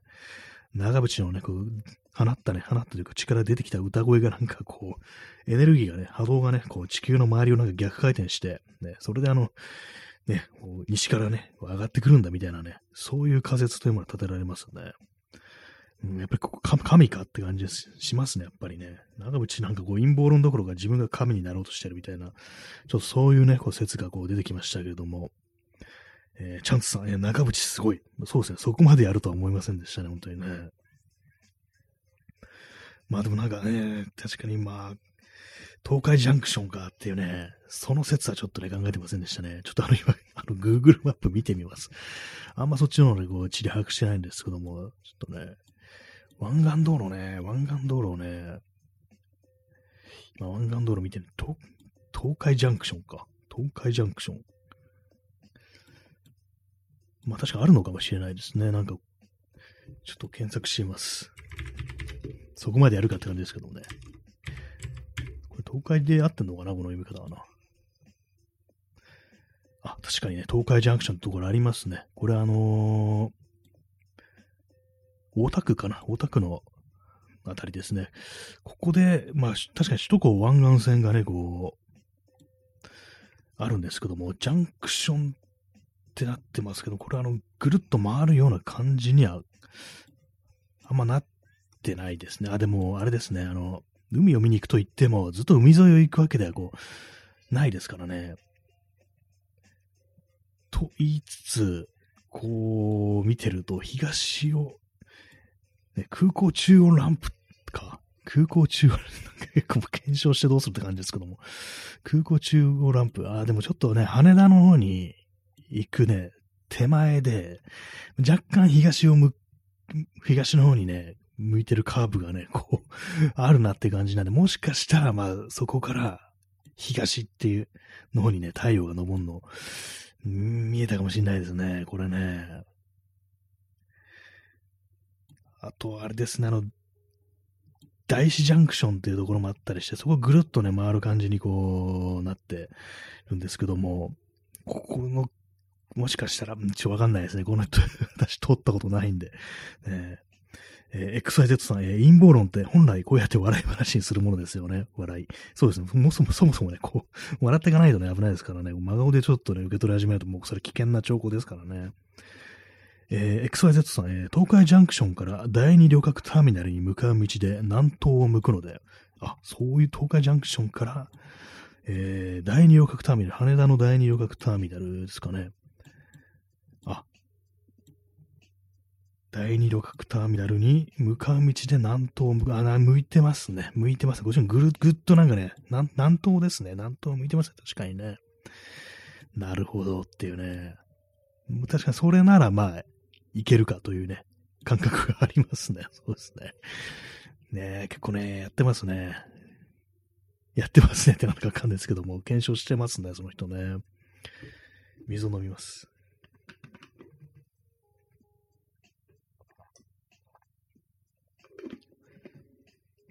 はいね、なんかこう陰謀論の話したら体が熱くなってきました。なんか小さいね、小さい小さいなんか蚊の形をしたなんかナノマシンになんか毒物を注入されたかもしれないです。それで急に熱が出てきたのかもしれないですね。はい。陰謀論でよく出てくるナノマシンっていうね、言葉ありますけども、そういう SF 用語ありますけども、あれ何でもできるから、ね、こう、最高だよなと思いますね。全部あれのせいにするっていうね。いろんな SF 作品であれのせいにしてますからね。私があの、昔ね、見た、あの、私の好きなね、あの、SF コメディドラマで、あの、宇宙船レッドドワフ号っていうね、あの、イギリスの BBC で放送したドラマがあるんですけども、それであのね、プログラム、自分の好きにプログラムできるナノマシンっていう、本当に全然ちっちゃくて見えないような、そういうのをね、こうあって、で、こう、じゃがいもの皮を剥くのに、ナノマシンにやってもらおうって言って、で、こう、やってもらったんですけども、それは完全にじゃがいもの皮だけじゃなくって、あの、服とか、あの、頭髪まで全部剥いてし、分解してしまうって感じになって、それでなんか主人公たちがつるっぱげで全裸になるっていうね、そういう展開がありましたね、そういえば。あのシーンなんか普通にね、あの、特殊メイクとかじゃなくて、普通になんかあの、ね、頭とかね、あの、眉毛とか全剃りしてる風に見えたんですけども、もしそのためにあの、本当にタイムをすべて剃り落としたんだったらすごいなって思いますね。他の仕事に影響あるんじゃないのっていうね、そんな全剃りしたらって感じしますけども。ねえなんかそのナノマシンって聞くとそのね、ギャグを思い出しますね。まあ、東海ジャンクションかというね、まあ、そういう、まあ、ちょっと謎が解けると少し寂しいような、そういう気もしますね。フロントガラスの向こうからやっと太陽が昇ったっていうね。ね、XYZ さん、イギリスのテレビ俳優は気合が違いますね。そうですね、確かにね。そこまでやるかって感じでね、多分ね、本当に反ってるあんまこうね、その、ごまかしてる感じじゃなかったんですよ。なんか、これガチで反ってんじゃないのみたいなね、感じで、まあ、眉毛とかはね、間違いなく反ってたと思います。あれは。ね。やるなって感じですけども、ほんとなんかそのレッドドワーフにかけてるっていう感じがしてね、熱くてね、良かったですね。まあ、ナノマシンは取り扱い注意だというね、ところがあるんですけども。まあ、でもなんかね、いろいろなんか地図見てると、そうですね、あのー、結構ね、その海に向かってるとね、しても、割になんかあれ向いてますね。なんと結構向いてますね。これはね。ちょっとあの、自分のいじりがちょっと早すぎたな、みたいなこと思いましたね。長渕さん、それならそうと最初から言ってくださいよっていうね、具体的にその地名を出してくださいよっていうふうに思うんですけども、結構なんと向いてるね、ところ、他にもまあ、ありとあったりしますね。これはね、結構川崎の方に向かう、まあ今で言う、ね、こう、東京アクラインのところとかも、あね、そっちに向かう路線とかありますから、そこ通ってたとしたら、こう、ね、当然のごとく太陽が昇ってくるようなという感じですからね。まあでも同じような、ね、こと考えてる人が知恵袋に至っての結構面白いですね。なかなか面白い考察をしているものだというね、感じですけども。まあ他にね、他、一番突っ込みどころあるのは、このジ,、ね、こうジープの中ではね、その部分だけなんで、他はちょっとあんまね、こう今あの歌詞読んでるんですけども、他は特に陰謀っぽいところはないですね。残念ながらね。なんだ、なんだ、結構普通だったなっていう感じでね。まあでも今の最近のなんか長渕がなんかこう、そのコロナ関連でおかしなこと言ってる的なことをね、若干なんかそれっぽいニュースを聞いたんですけども、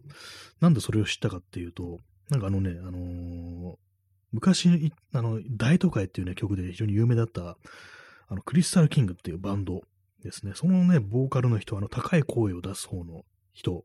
パート担当の人が、なんかあの、ツイッターでちょっとあの、妙なことを言ってる的なね、ことをね、なんか、そういう話題が流れてきましたね。あの、詳しいことちょっと忘れちゃったんですけども、やっぱりなんかそのコロナのワクチンに関するちょっと陰謀論的な、なんかね、そんなね、こう、話をね、こう、してましたね。ちょっと内容忘れちゃったんですけども、その流れでなんかちょっと長渕とか、まあ、あとなんか世良正則でしたっけ？なんかね、こう、昔のつった姿勢ですけども、なんかあの辺のね、あの辺のなんかこう、ちょっと男っぽい感じでね、こう、イメージをでね、こう、言ってる、その昔のミュージシャン、ね、結構、危ういのかもしれないですね。すいません、あの、この放送聞いてたらすいません。はい。そんな感じなんですけども。なかなかね、これいろんな人材がいますのでね、人材とか言ってね、ちょっと茶化してる場合じゃないんですけども、結構やばいんですけどもね。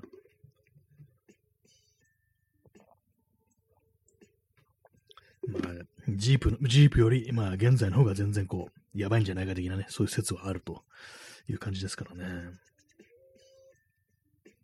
なんか富士山麓でなんかライブとかやってましたよね、そういえばね。何年も前ですけども、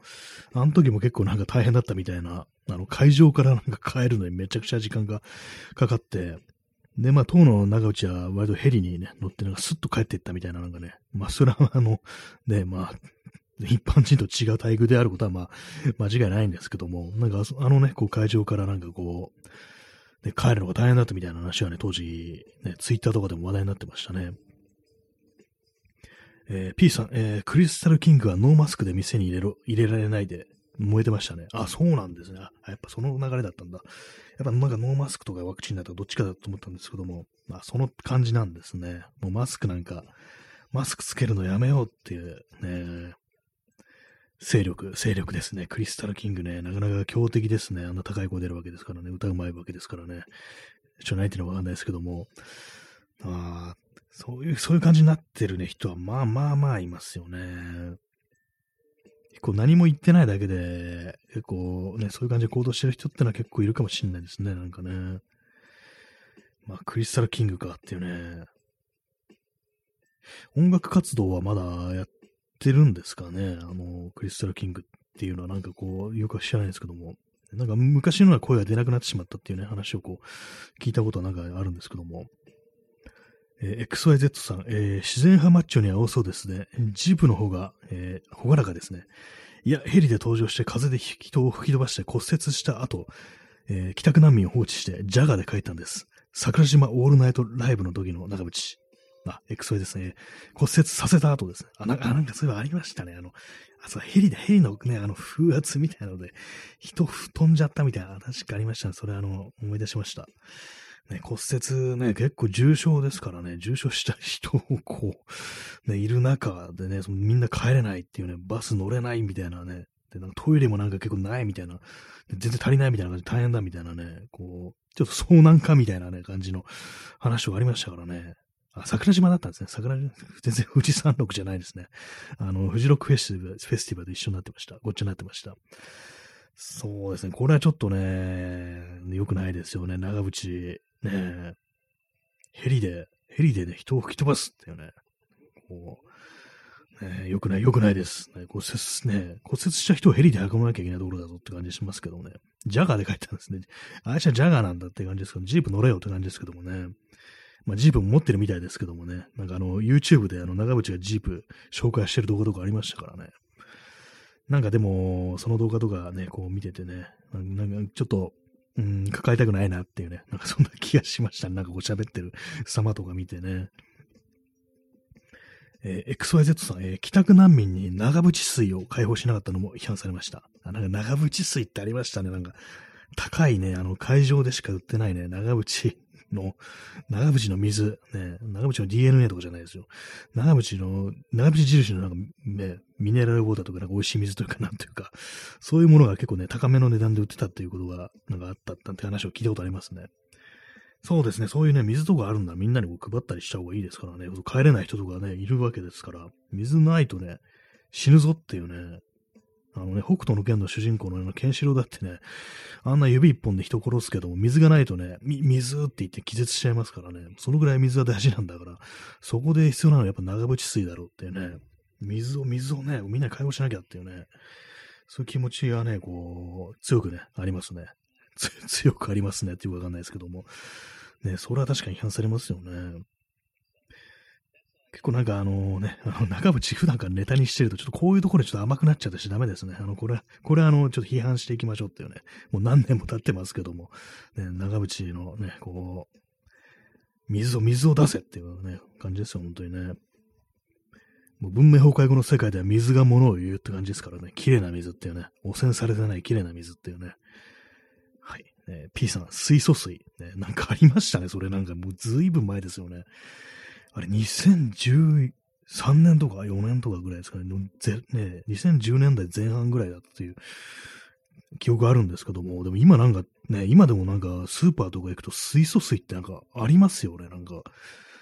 私は今年見てる気がしますね。普通にスーパー、スーパーに水素水バーンみたいなね、置いてあったりして、なんか見た覚えあるんですけども、なんでこれなくならないんだろうっていうね、あれまだ買い続けてる人がいるのかなと思うんですけども、それもなんかスーパーって割となんかね、こう、ね、ポピュラーなものがね、こう置いてあるとは思うんでね、なんかこう、水素水って 定着しちゃったみたいなね、若干思うんですけどもね。えー、P さん、えー、同世代という印象だが、浜省からはあまりそういう話を聞かなくてよかった。まあそうですね。年齢ね、年齢ちょっとあの浜省の方が上なのかなどうなんですかね。まあ確かに、ね、結構近そうですよね。浜省からね、確かにそういうなんか嫌な話とか聞かないですよね。なんかそれこそ周りのね、クルーだとかスタッフにね、こう、態度がでかいだとか、結構ヤバめのね、なんかこう陰謀論だとか、そういう話はあんま聞かないんで、ね、こう、よかったですね。ほんとまあ、まあ、浜省は浜省でね、まあ、面白いことするね、人っていう印象もあるんですけども、っていうのもそれあれですね、このセナとかこう、話題にしてますけども、あの、ね、PS2、プレイステーション2でね、なんかあの、浜省のゲームが出たことがあって、これあの、オーバーザ・モノクロレインボーっていうタイトルなんですけども、内容があの、ね、ほんと時代を先取りしてるんですよ、これ。あの、浜省と異世界に召喚する、されるっていうね、これ最近のラノベかみたいなね、感じの展開なんですけども、そういうのがあってね、浜省となんか謎のね、世界になんかね、召喚されて、主人公が、主人公は普通のね、会社員の男性なんですけども、なんか知んないけど、浜省と一緒に異世界に行って、そこのね、そこであの、コンサートを成功させるっていうね、ちょっと何を言ってるのかって感じになりそうなんですけども、まあそういうのがあったりして、で、浜省がね、その、そのゲーム中であの、CG もあるんですけども、あの、アニメーションのね、こう、シーンもあったりして、それがすごくね、ちゃんとしたあの、スタジオが作ってるんですけども、クオリティが高いんですけども、それでなんか、なんか、浜省がなんか北斗の剣みたいな格好してるんですよ。北斗の剣というか、マットマックスのね、マックスみたいなね、こう、上下レザーになんか、片手、レザーじゃない、あの、ショルダーパッドみたいなね、装備してるっていうね、で、サングラスかけてる。まあ、サングラスはいつもと同じですけども、そういうのがあったりして、で、ちゃんと吹き替えが、あの、浜省が出てるっていう、これはなんかすごいものやったなっていうね、感じはあるんですけども、なんかね、すごい、ね、たまにな、なんか、いきなりすごい飛び道具出してくるなっていう話を、印象がありますね、なんかね。ただそういうのは陰謀論とかね、なんかこう、そういう不祥事とかじゃなくてね、よかったですね、本当にね。えー、XYZ さん、えー、すみません。桜島でなく、富士山麓でやってました。あ、そうなんですね。富士山麓だったんですね、やっぱり。えー、10万人オールナイトで来た、こんなんてすごいですね。浜省は最近のアルバムからもいい年の取り方をしてると思います。あ、ね、10万人、10万人もいたんですよ。これかなり上記した人数ですよね。10万人帰宅困難です、それ。やばいですよね。なんかね、その事故ですか？ね。10万人遭難、ね、10万人の中で何パーセントかわかんないですけども、これはね、もう大変な事故って言ってもいいから、これでね、長渕水ね、解放しないのはね、ダメですよね、本当にね。ちょっとね、長渕これいかんぞっていうね、感じが、今からでもちょっとね、考え直せというね、気がしますね。えー、浜章は最近のアルバムからもいい年の取り方をしてると思います。あ、そうですね。結構ね、今も割とちゃんとアルバムとか出してる感じでね、割となんか何曲か私も聞いたんですけども、そうですね。ほんとおかしなことにならず、こう、キープオンですよね。あの、歌声とかもなんかもう、あんま変わってないですけども、まあ、中渕しかも変わってないとは思うんですけども、結構なんかね、こう、現役のまんまっていう、昔とそんなに変わらない、いい意味で変わらないっていうね、感じはありますよね、本当にね。えー、XYZ さん、えー、金属、金属革、肩パッドはフェチズムの世界。ああ、確かにありますよね。あの肩パッドってなんか、いらないですよね、基本的に。何から身を守ってるんだってことをね、結構思うんですけども。何なんですかね、あれね。あのバイク乗るとき多分こけたときにあの肩を守ってくるっていうのがあると思うんですけども、なんかね、あの手の世紀末ものとかね、こう文明崩壊もので、いや、これ肩いるみたいなね、バイク乗ってないよねみたいな徒歩の状態で肩パッドいるってどういう世界なんだろうみたいなこと思いますかね。もうそれはもう多分フェジズムっていうね、ことなのかもしれないですね。まあでもあれですね、本当なんか普段から肩パッド装備していったら楽しくなるかもしれないですね、人生でね。肩パッドで人生明るくなったみたいなね、なその話もあるかもしれないですよね、本当にね。えー、P さん、えー、浜章角屋のバトルスーツに合いそう。上下レザー。あ、あの、角屋って上野にあるね、なんかバイク系のなんかいろんなこう、つなぎとかね、レザーのつなぎとかそういうものをこう、扱ってるね、有名なお店ですよね、角屋。ね、こう、上下、上下レザーの、つなぎなんでしたっけ？あれ、なんかちょっと別だってセパレートだったかな。まあ、いずれにせよまあ上下レザーですけども、本当あのマットマックススタイルなんか、確かに普通にね、似合いそうですよね。プライベートとかどんな服装してるんですかね、アマショーね。アマショーの服装はあんまこうイメージないですけども。昔のアルバムのジャケットでなんかブルース・スプリングスね、スプリングスティン的なあの、T シャツにね、あの、デニムっていうね、なんかそんなね、こう、やってましたからね。えー、エクソエテスさん、えー、徒歩で肩、笑い。えー、バブル期の日本人も肩パッド入れてましたね。入れてますもんね。楽しさゆえ。確か、あの、楽しくなってくると肩がなんかどんどんどんどんね、張り出してくるのかなっていうね、それはあるかもしれないですね。肩パッドがなんかこう、そういうね、こう人間のこう、バイタリティみたいなものをそのままこう、表すというね、外部化したものかもしれないですね。だからまあ我々もね、ちょ今元気ないですけども、肩パッドでね、肩をどんどんどんどんね、こう、拡張していったらいいんじゃないかみたいなね。そうしたらなんか楽しくなるというか強くなるんじゃないみたいなこと思いますからね。道を歩いて人にバンバン当て当てまくるっていうね。うわ、なんか肩パッドの一人みたいな感じでね、みんなみんなこうどんどんね、引いていくって感じでね。それなんか自分がなんか強くなったような気がするっていうね。そういう気持ちを味わえそうですね。トゲとか怪しいですよね、本当にね。えー、P さん、えっ、ー、と、ツイッターのね、ツイッターの あの、この URL がやったんですけども、これあの、ね、放送中にはクリックできないということで、タップできないということで、ちょっと内容がわからないんですけども、これはおそらく私の想像では、あの、角屋のバトルスーツの画像が貼られているのではないかとね、想像します。まあ、バイクね、バイクに乗るときは、まあ確かにね、あの、身を守るとなると、やっぱりレザーとか一番いいのかなっていうね、分厚いですからね。ああいうもの、まあ動物の皮とかこう使ってますけども、そのうちね、なんかビーガンレザーみたいなのも発達して、バイク用品とかもね、そういう感じでこう、代替品がね、こう、買えるようになるといいですね。まあ私はあの、その時バイクは乗らないんですけども、ね、レザー製品というものをなんか気兼ねなく使いたいなっていうね、ことはたまに思ったりしますね。やっぱりなんかどうしてもちょっと考えちゃうところが、こういろいろね、こう知るとね、こう出てきたりするんですけども、まあ肉は食べてるというね、そういう中途半端な人間ですね。肉も食うし、卵も食うっていうね、感じですね。魚もってね。はい。まあそんな感じで結構あの、陰謀論からなんか長渕の話とかね、浜章の話になるっていう感じでね、こういつ、いつものね、こう、感じの、あれですね、我々の得意とするね、ネタがなんかこういろいろいくつか出てきたという感じですけども、ね、最近浜章の話してませんでしたね。なんかね、ちょっと忘れがちなんで、ね、今日はあの、後で浜章の曲をね、こういろいろ再生してみようと思います。ね。え P さん、え、行動で300キロを出すには普通のつなぎではダメで、バトルスーツが必要と言われていたとこと。ああ。その前にあの行動で300キロ出すという前提がなんかまずかなり狂気を感じるんですけども、そうなんですね。確か普通のつなぎ、まあ焦げた時対策なのか、それともあの空気抵抗的なあれなのかどっちかわかんないですけども、まあね、一般の装備、あ、P さん万が一を考えて、あ、そうなんですね。焦げた時のために、そうですよね。普通のつなぎじゃもう、ね、大根おろしだよっていうね、もみじおろしになるぞってことかもしれないですね。普通にね。ちょっと怖い例えですけどもね、300キロじゃね、300キロってなんかね、本当途方もないですよ。出せるんだって感じしますけどもね、なんかね。まあでも、本当に一瞬のね、あれが死を、ま、ね、招くって感じですよね。操作ミスというか、路面の状況とかもそうですけども、まあ、まずね、まずやっちゃいけないことだっていうね、感じありますからね。はい。ね、まあそういう感じで、なんか今日いろいろな話題でね、1時間半お送りしてまいりましたけども、え、第493回目のね、放送ですね。えー、チャンスさん、え、1時間半もありがとうございました。ということでね、こちらこそ、えー、ご清聴ありがとうございました。それでは、さようなら。